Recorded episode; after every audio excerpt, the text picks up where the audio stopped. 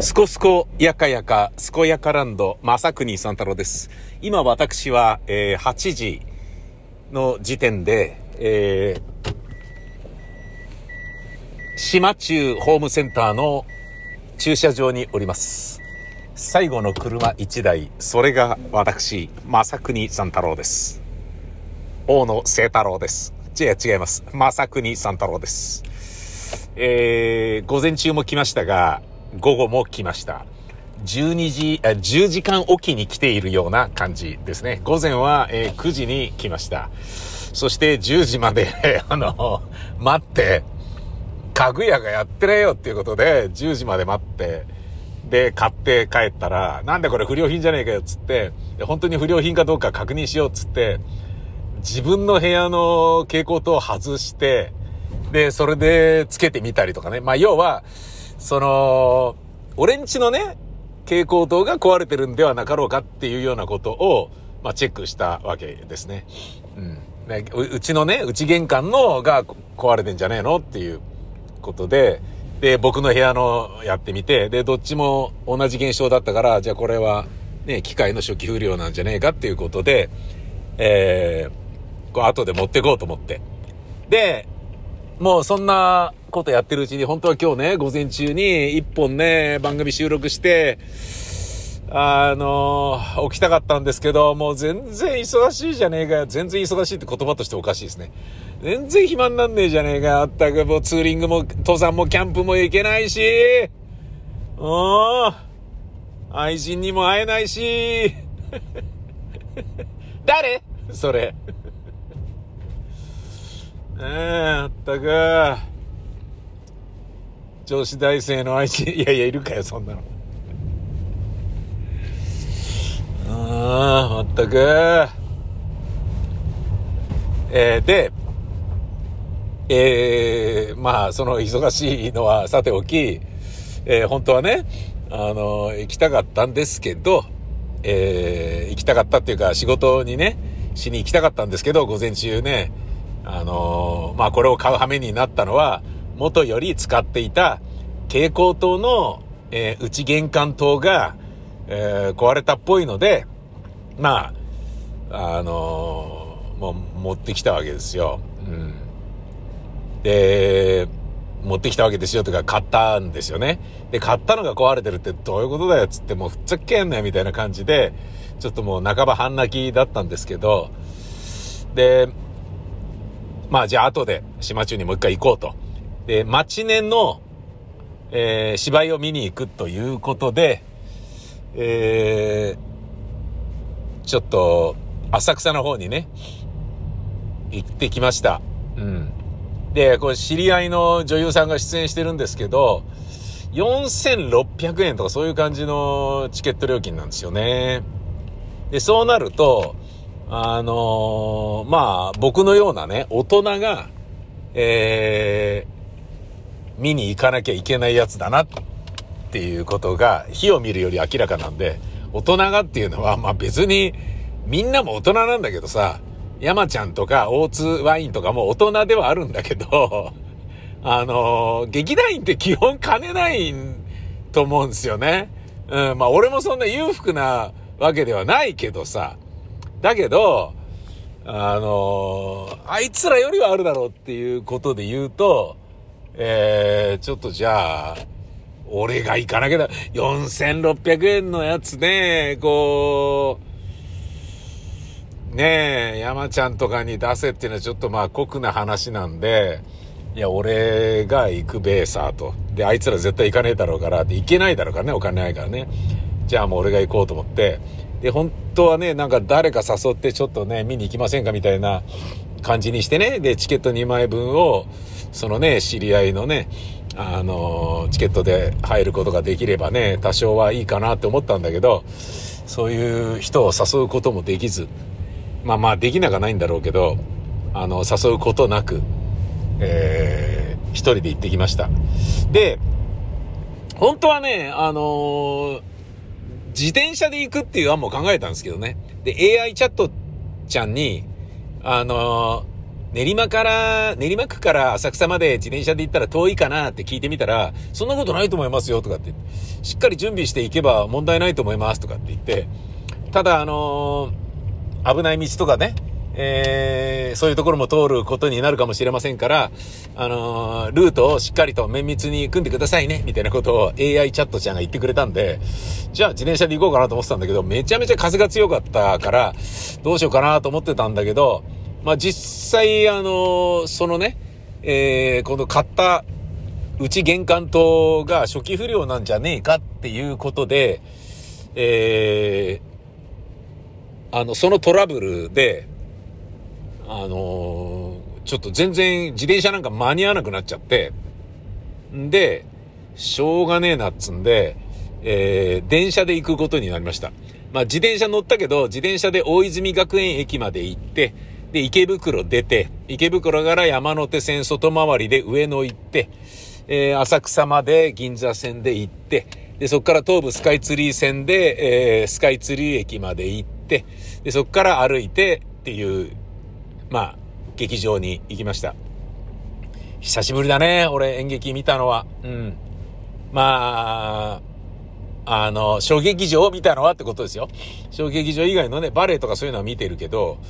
うん、知り合いの見るとかね、ああいうもうぎゅうぎゅう詰めの中にね、入っていくのなんつうな、ね、久しぶりだったな。うん。で、そしたらですね、なんとありがたいことに、嬉しいことに、俺がちょうどラジオドラマで出てほしいなと思っていた、あの、かつてね、人力車にバラライカっていうトリオの芸人がおりましてですね、えー、あのー、一緒にね、劇団のね、コントの公演とかも、あの、ビタミンとね、そのバラライカが属するハラホロシャングリラとかと、えー、やったりしたんですよね。で、その、チラシの絵をね、根本圭さんに描いてもらったりなんかしてね、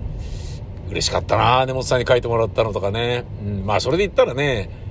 番組のね、シールをね、アマちゃんとかね、あと、ニンニチ首のね、ロゴをね、あの、田中克樹さんに書いてもらったりとかしたのもね、すげえ嬉しかったことではあるけれど、その、えー、ハラホラシャングリラに所属しているトリオの芸人のバラライカーの一人の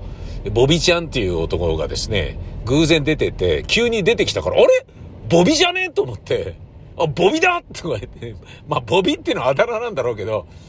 ボビ出てんのかよ！と思って、なんだよ！っつって、で、ちょうどボビーに、あの、ケビン・コスナー役でラジオドラマ出てほしいと思っていたので、で、ボビーの連絡先はビーグル大塚とかだったら知ってるかなと思って、で、ビーグールちょっと、ボビーの連絡先教えてくんないみたいなことをしようかなと思っていたところだ、矢先だったんですよ。で、したら、あの、ボビーがいきなり出てきたから、舞台に、あ、ボビだと思って、で、見終わった後に、その、知り合いの女優さんが出てるんですけどね、その女優さん経由で、ちょっと誘ってみようと思って、したら、まあ見終わってね、で、じゃあ帰りはちょっと、あの、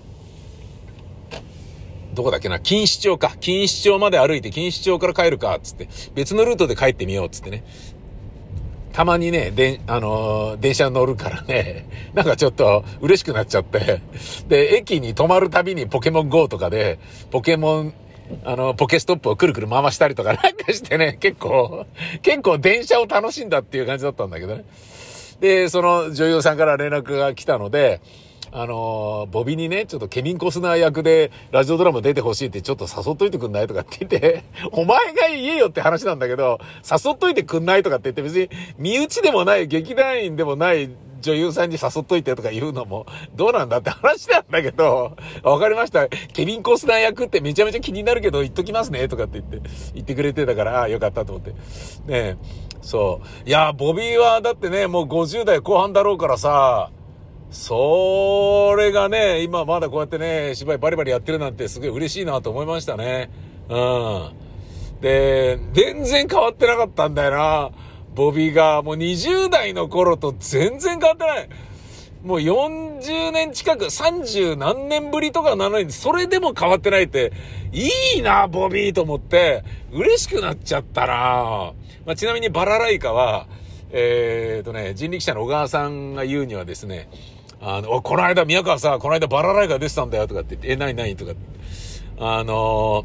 ネプチューンのね、名倉潤の、あいつ何してるっていうのの最終回で、あの、名倉潤の、えっ、ー、と、な、あの、鍋プロ時代の芸人仲間の、えっ、と、バラライカーが今何やってるのかっていうのを、あの、潤の、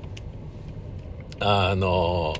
えー、リクエストで、そのバラライカを探すっていうので、で、バラライカ3人がね、久しぶりに集まってたぜ、つって。滝とか、松田さんとか出てたよ、とかって、マジかつって。ね、そのバラライカは、えー、まあ、もともとね、あのー、滝とかが、鍋プロ出身で、メグさんの本邪魔かとかのちょっと後輩ぐらいだったんだけど、その滝がバラライカを組んだら人力車に入ったんですよね。で、人力車で僕も河合で仕事もらってたりして、所属ではないんですけどね。だけどバラライカは所属だったんですよね。うん。で、まあそんな関係で僕が未だに人力車の、えー、養成所の講師をやるなんていうところにまで繋がってるわけなんですけど、でその頃だからもう20代だよね。まだ、あの、シティボーイズとか竹中直人とかが人力車にいた頃ですから、うん。それをね、あのー、だちょっとすっげえ懐かしい。で、その頃と何にも変わってない。太ってもいねえし、老けてもいねえってすげえな、ボビーと思って。で、そのボビーに、その頃、えっ、ー、と、合同のコント公演をやった時に、ケビン・コスナー役をやってもらったんですよね。ケビン・コスナー役っていうのは、自分のことをケビン・コスナーって言ってるやつっていうバカなやつで、俺誰だと思ってんだよ。ケビン・コスナーだぜとかって。ケビンだよケビン・コスナーだよ何言ってんだよお前たちとかって言ってて。この人、本当に自分のことケビン・コスナーと思ってんのかなってバカなんじゃないの？つって、あの、周りから言われる、言われてるような役だったのね。それがね、あの、ボビちゃんってのはね、2枚目の伊達男なんですよ。で、伊達男なんだけど、そんなバカなことやらせたりとかしてるのが結構俺は楽しくて。なので、そのボビちゃんに、あ、でもあの、ケビン・コスナー、自分をケビンだと思い込んでるバカなやつっていうのを、またボビちゃんでこれやってもらいたいなと思って、ラジオドラマ出てくんねえかなとかって思ってたのね、ずっと。で、ビーグルは出てくれたから、ビーグルは元劇団員ですけどね。で、そのビーグルは、そのバラライカと合同あの、ハラルホール、シャングリラと、えビタミン大使 ABC の合同コント公演を、ね、ひよこっていうのとかをやった時に、あの、出てくれたので、あの、あ、てか、ビーグルも出てたので、ビーグルはボビちゃんを知ってて、で、ビーグルの SNS に、ボビちゃんの芝居見に行ってきましたとかっていうのは、出てたから、あ、なんだ、ボビー芝居やってんだ、つって、じゃあ出てほしいな、つって、今度ビーグルに連絡先聞いてみようって思ってたら、今日ちょうど出てたから、しかも何の変わり、何の変化もなかった。全く同じだった、ボビーが。面白かったな、あいつ何やってんだろうそれはね、名倉淳じゃなくても、あいつどうしてるって知りたくなるよと思って、ねえ、だから、そのね、ボビーの近況をね、理解したいなというようなこともあるから、出てくれたら嬉しいなと思ってんだけどね。ただね、あのー、ラジオドラマのね、クエントスは、えー、お金取らない、無料のね、無料で配信しているものですから、うん、これね、別に有料にしたっていいんだけどさ、もうなんか金儲けなんかどうでもいいよみたいな感じにね、僕はなってるんで、まあ、あとなんとかやってけんじゃねえのみたいな。で、がっついてね、稼ぐとかそういうのも嫌だよ、つって。まあ、要は、金稼ぎっていうのは本当にきついよなっていうことを感じたんですよね。きついよなっていうのはどういうことかっていうと、ラジオとかね、でも、なんかね、数字取らなきゃいけないとか、スポンサーつかなきゃいけないってなると、自分が面白いものとかを、えー、ね、ねじ曲げてね、つまんないものを面白がってるふりをしなきゃいけなかったりとかさ、どうでもいいような、なんかね、あの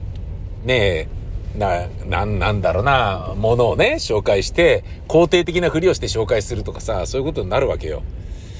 で、まあ、それはね、あの、ラジオショッピングでもないのに、バツラジっていう番組とかでは僕散々ね、あの、スタッフが面白いと思ってるものを面白いと思ってるふりをしながら、ね、キャッキャ喜んで紹介するみたいなことをずっとやってましたけど、それがね、やっぱどうし、まあそういったね、あの、仕事っていう感じのことはね、どうしても、えー、なんだろうな、まあまあ、しょうがないですよ。面白くないですよね。純粋に楽しいものではないですよね。うん。だからそれがね、あの、自分の中のイメージっていうのは、ラジオのイメージっていうのは、媒体価値がね、すごい高かった時の、本当に楽しかったラジオっていうやつですよね。ラジオそのもので面白いことをやれば、媒体価値があるから数字が取れる。数字が取れるから広告料はついてくる。ねえ、だから自分のギャラはそれで賄われる。ねえ、自分が本当に面白いと思っていることをみんなに面白がってもらうことさえできれば、つまり、面白いものさえ作れば、面白いものというか数字さえ取ればっ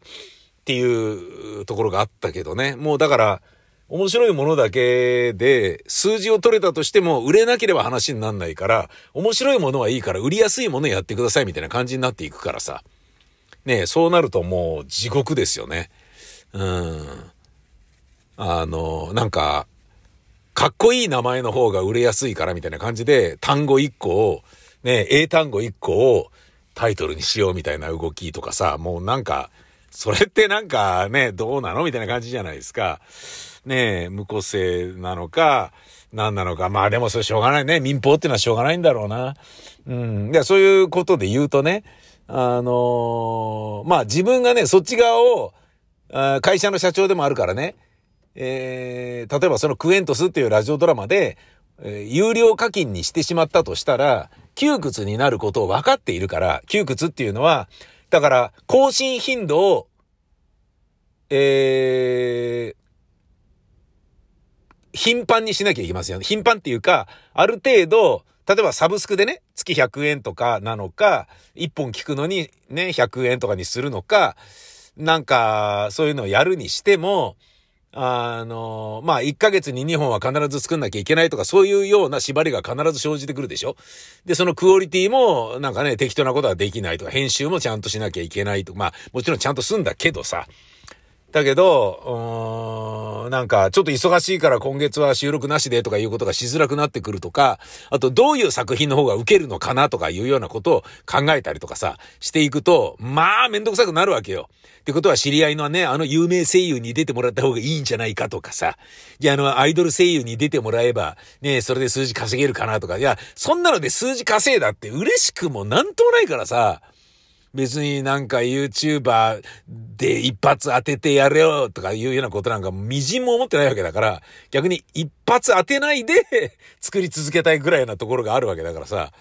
そういうので言うと、金取っちゃダメだよなっていうことで、で、劇団員だけでやるかなみたいなこと考えてたんだけど、意外と女優さんとかね、100円で出てくれた役者さん誘ったら、あ、いいっすよっつってやってくれて、ノリが良くていい、助かるぜっていうね、なんか面白いもの作るんであれば、なんか参加したいぜっていうふうに思ってもらえるっていうのは嬉しいなと思ってね。うん。あのー、なんだ、デソに出ていた、アワビでございますっておなじみの、あの、今度高見さんも出てもらえることになりましたからね。今度来ますよ。アワビでございますとかって言って。ひどかったな、本当に。本当にひどいことやってたな。うん、もうひどいことやってたなっていうのは、それで、ひどいことをやったところで、誰もこれを止めることはできないでしょっていう、そういうことで、そういうことを面白がってやってただけですからね。本当にね、シンプルに下ネタがやりたくてやってたのと、また、ちょっとね、違いますからね。歪み入ってますからね。ええー、もうその辺がね、俺ほんと性格悪いなと思うところでもあるんですけどね。そんな、えー、ものなので、そのボビちゃんがね、やってくれるかどうかってのはわかんないんだけど、やってもらえたらいいなというふうには思います。で、えー、その芝居見て、えー、帰ってきて、で、電車で帰ってきて、大泉学園の駅のね、ドトールで、えー、ケーキ食ってアイスコーヒー飲んで、やっぱさすがに、あのー、ドトールのアイスコーヒーはうまいなって思ってね、飲んで、で、本屋さん行って、えー、ちょっと回想になった本を、いや、我慢だっつってね。今これ読み始めたらこれ長編小説だから、5月12日に我が家に届くゼルダの伝説のね、あの、Tears of the Kingdom ができねえじゃねえかよ、つって。それを考えたら今この本を買うのは我慢だ、みたいな感じで、本を買うのを我慢するっていうね、ゲーム優先するっていうガキかって感じの、本当に60歳なのかお前っていう感じになってんだけど、そんな感じでね、本屋さんで立ち読みだけして、我慢して帰るっていう風になって。で、自転車で風の中、家に戻り、家に戻った瞬間玄関に置いてある、その、蛍光、蛍光灯じゃないや、LED なんだけどね。えー、これ故障してるだろう、初期不良だろうと思って、今届けに行ったんです。そしたらなんとですね、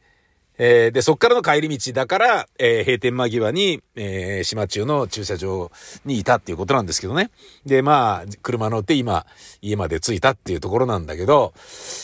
えー、結論から言うとですね、初期不良ではなかったっていうことなんですね。何がああんなに大変だったのかっていうとですね、えー、人感センサーで、人が近くにいるのであればつくんだけど、それと別に、暗さも、暗さのセンサーもあるんですよね。暗くてなおかつ人が近づいたらつくっていうものなんですよね。だけど、今日、午前中に買ってつけてるから、一回パチってついたらすぐ消えちゃうんですよね。で、そっから二度とつかないんですよ。ふざけんなよっていう感じで僕思ってたんだけど、明るいから明るいから、つかなかっただけみたいなんですよ。もうやだ。昼だからつかなかったっていうだけみたいなんですよ。もうやだ。もうやだ。だそのセンサー部分を店員さんがね、手でじーっと隠してて、ある程度隠してちょっと動いたら、それね、人感センサーで、暗さは認識してもらったとしても、そっからちょっとね、動くとパッてついて、あーついたつって、あ、そういうことですかって、そうなんですよつって、ああ、その、もう失礼しましたもん、みたいな感じになっちゃって、持って帰りますとか言って言って、徒歩の方みたいな感じだった。やっちゃったよ。人が近くに寄ったら着くんじゃね？えのかよみたいに思ってたら、暗さも関係あったっていうね。で、それをね、なんか10時、11時とかのあったかい時期にですよ。しかも今日の昼とかもう午前中とかはくそ暑かったよね。あんなね、カンカン照りの中でですね、木漏れ日が玄関にもバンバン日差しとして入ってきている中で、暗さを感知するわけがないんだよ。それ無理な相談だよっていう、そういうことだったんだよね。なんだったんだあの汗だくになりながらなんか脚立乗ったり降りたり、上に行って自分のね、あの部屋のね、蛍光灯外したりつけたりとか、にょやん、みたいな感じだったね。うん、まあでもこれで LED に変わるということは、ね、えー、結構、電気代がね、安くなっていいんじゃないかっていう、ポジティブに考えることにいたしましょうよ。えー、というわけで、今日は私は、えー、買って帰ろうかなと思って迷った小説を買わずに我慢したことを、まあちょっとだけ後悔している。今日お風呂入りながら湯船に浸かりながらあの小説読み出したかったなということを思ってはいるけれど、いや、いいのだこれで。なぜなら僕にはゼルダがっていう、